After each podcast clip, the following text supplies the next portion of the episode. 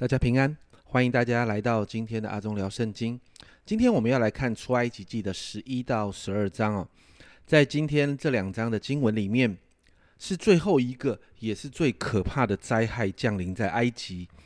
接续在第十章，法老最后你看到他语带威胁的和摩西说话之后哦，十一章神告诉摩西会再有一个灾祸降临，而在这个灾祸之后。埃及人就会让以色列人离开哦。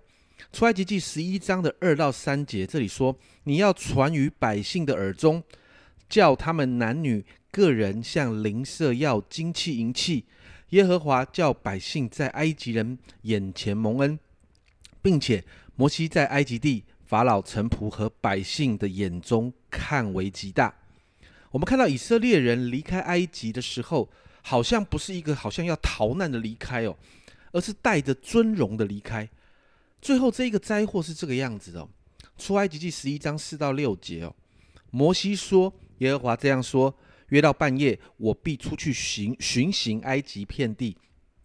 凡埃及地从坐宝座的法老，直到魔子后的婢女，所有的长子，以及一切投身的牲畜，必都必死哦。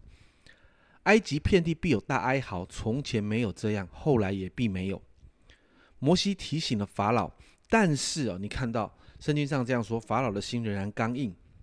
接着到了十二章哦，整个大段的经文大概分成几个部分哦，一到十四节哦，因为他们要离开埃及哦，所以好像有一个啊，有一个规定叫他们可以避难哦，避开避开这个击杀长子之灾哦，而这个也是我们后面。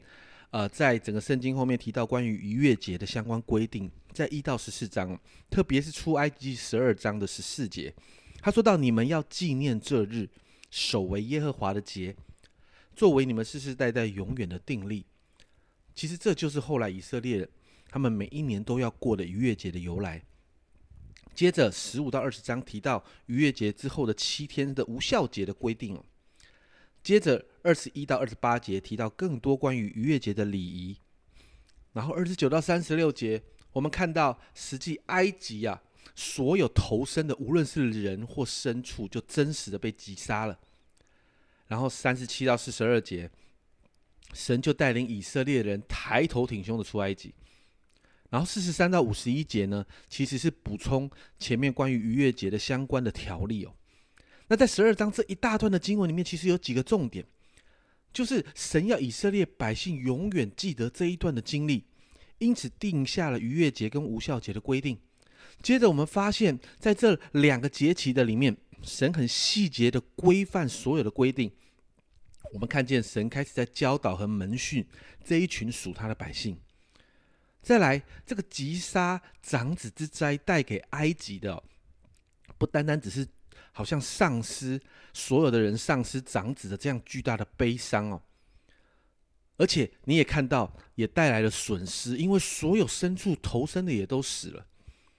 除了这样之外，更在埃及人的信仰上面有一个重重的打击哦，因为之前提过，埃及法老对于埃及人来说是太阳神的化身，而法老的长子，也就是将来要继承这个位分的人。所以，当这个长子被击杀之后，就代表了埃及好像他们所敬拜的这个这个太阳神被打趴在地上，耶和华以色列的神就大大的得胜。所以，从这两章的经文里面，我们看见神彰显他的救恩。这一段经文的后面，出埃及记十二章四十到四十一节，以色列人住在埃及共有四百三十年，正满了四百三十年的那一天，耶和华的军队。都从埃及地出来了。还记得神和亚伯拉罕立约的时候，神预言以色列会有四百年在埃及，然后四百年之后就会离开埃及。神应许亚伯拉罕的后裔会在应许之地上面。